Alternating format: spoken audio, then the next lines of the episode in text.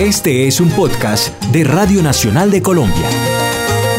Una hermosa tierra en medio del mar, con su bella luna y sol tropical, montes y praderas palmar, así es la nación que canta. Los invito para que hoy viajemos hasta Cupey Alto, en Puerto Rico, donde el coleccionista Robert Padilla Viera, custodio de la música que hoy denominamos salsa, se dio a la tarea de crear el Museo de la Salsa, con la idea de compartir con el pueblo su pasión por esta música como aporte a la cultura popular. Montañas son mi inspiración. Experiencia pues poder compartir con mi tocayo Robert aquí y enviarle un fuerte saludo salsero. Estamos a disposición acá en el Museo de la Salsa. Van a, a poder venir a Puerto Rico y disfrutar de este museo que de verdad que se hizo para mantener la salsa hoy día amarrada porque hay que amarrarse con, con los salseros buenos y con los salseros jóvenes, la juventud, tanto ha surgido tanto interés por la salsa y nosotros como pioneros, porque digo nosotros, Colombia, Panamá, Venezuela, Puerto Rico, Nueva York, tenemos que seguir unidos y hacer como una cadena para que esto pues siga hacia adelante, porque la salsa es algo que vino para quedarse por buen rato.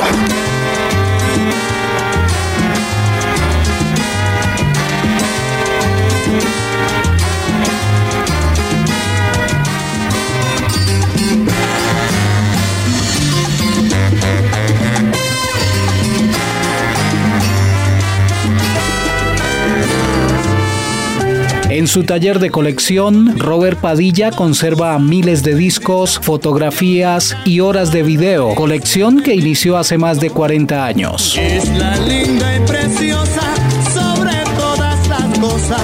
Yo mantengo en mi mente tu memoria. Bueno, comencé años 67, 68, fui cautivado por Willy Colón Héctor Lavoe, jugaba béisbol, entonces mis dos hermanos mayores eran los que compraban los discos. Y se sab- sabían bailar son montuno, cha-cha-cha, pachanga, bueno, guaguancó, guaracha, pero eh, no es hasta que 75 cuando comienzo a trabajar es que comienzo a comprar mi música porque antes pedirle dinero a su papá para comprar discos pues eh, no era, tú sabes, no era tan común. Y ahí comienzo a comprar mi colección para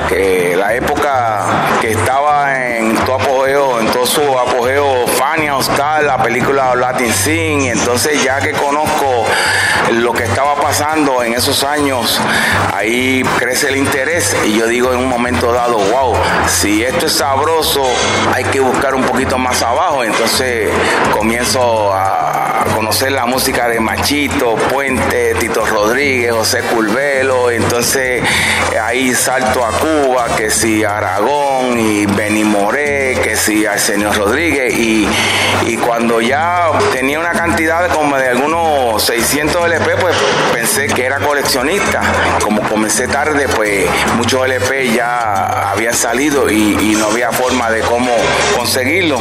Y comencé a entrar a, a distintos bazares, ventas de garaje o coleccionistas que decidía de, tomar la decisión de vender discos, entonces yo pues asistía e incluso comencé a comprar este un pasaje a Nueva York ida y vuelta. Un día, un ejemplo, me costaba 195 dólares de ida y vuelta y salía a las 7 menos 20 hacia Nueva York de la mañana, compraba disco en el Village, en la 42 en el Subway allá que había una tienda de Harry. Y entonces regresaba a las 4 menos 20 el mismo día. Para decirte que de, de 600 discos que en un momento dado pensé que era coleccionista, ahora tengo una cantidad sobre 22 mil discos, pero son 42 años ya este, pues, viajando y asistiendo a distintos conciertos en Nueva York y aquí. Es la salsa de.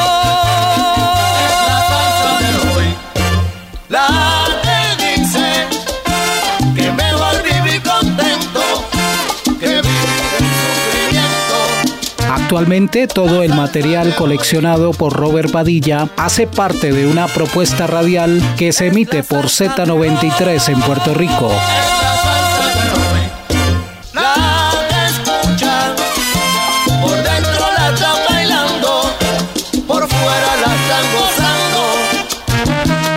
salsa de hoy. Tengo la oportunidad de compartir con Búho Loco un programa que se llama Los Tesoros de la Salsa y es un programa donde uno puede producir y tocar cosas que no están en la programación, hacer especiales, tributos, hacer programas de canciones de tiraera, que eso fue un palo cuando hicimos, cositas interesantes, bonitas, con mucho respeto, disciplina y de verdad que estamos número uno, bien pegados. Para ser buen cocinero no hace falta universidad.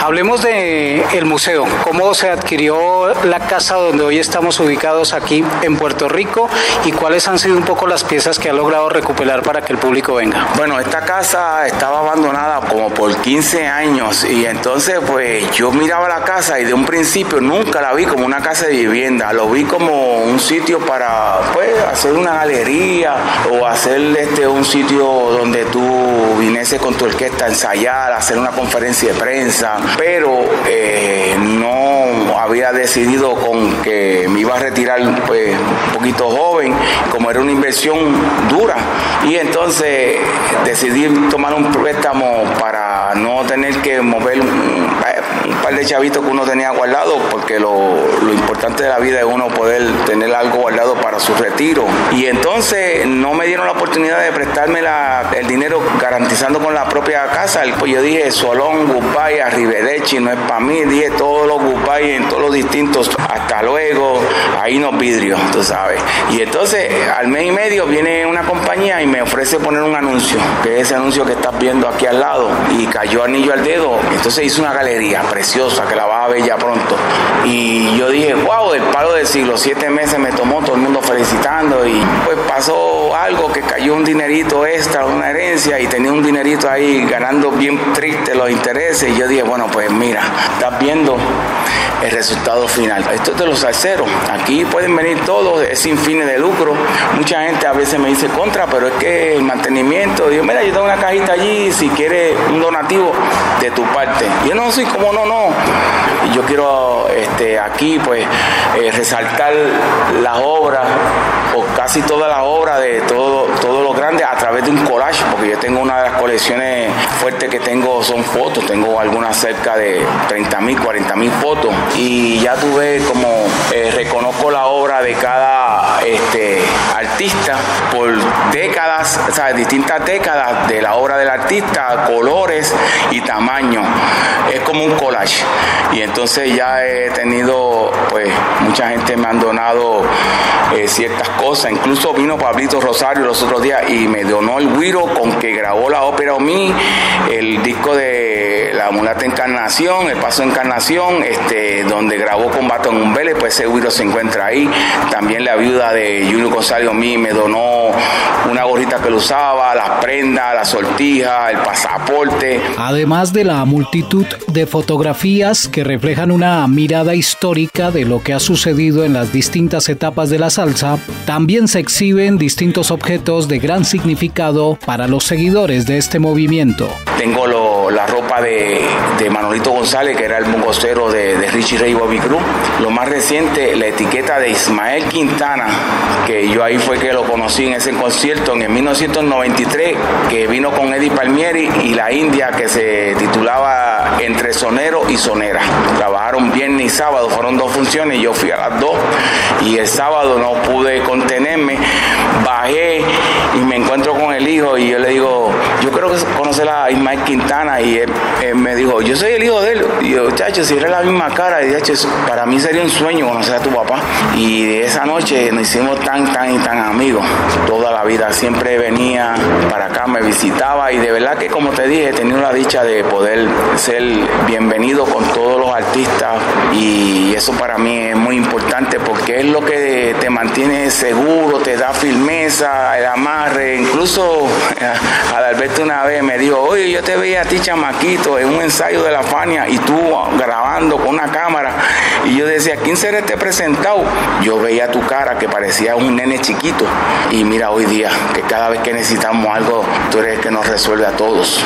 Y eso para mí, wow, mira, ahora mismo se me paran los pelos y, yo, pues nada, esas son las cosas que me, me mantienen con este ánimo que yo pensé que un momento iba a descansar, pero wow, descansa con, y, viene con más fuerza.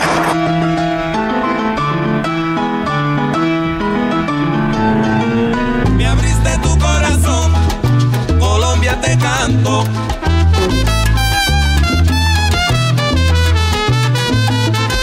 Quiero decirle a Colombia que aquí estamos a tu orden, a tu disposición. El día que vengan a Puerto Rico van a hacer la ruta de la salsa y ya el museo lo tienen ya este, incluido. Para mí va a ser un honor recibirlo, ya que pues uno de mis sueños es poder ir a Cali allá. Yo he ido a Cartagena dos veces, pero no he ido a Cali. Quisiera ir también allá a la feria. Colombia, gracias, gracias por ser tan salsero. Colombia, de verdad que te respeto por, por la buena fe que siempre has tenido en la salsa, que los buenos gustos. De verdad que siempre el apoyo ha sido no de uno, dos, diez, quince, no, de muchos, muchos años que de verdad están batallando con la buena salsa.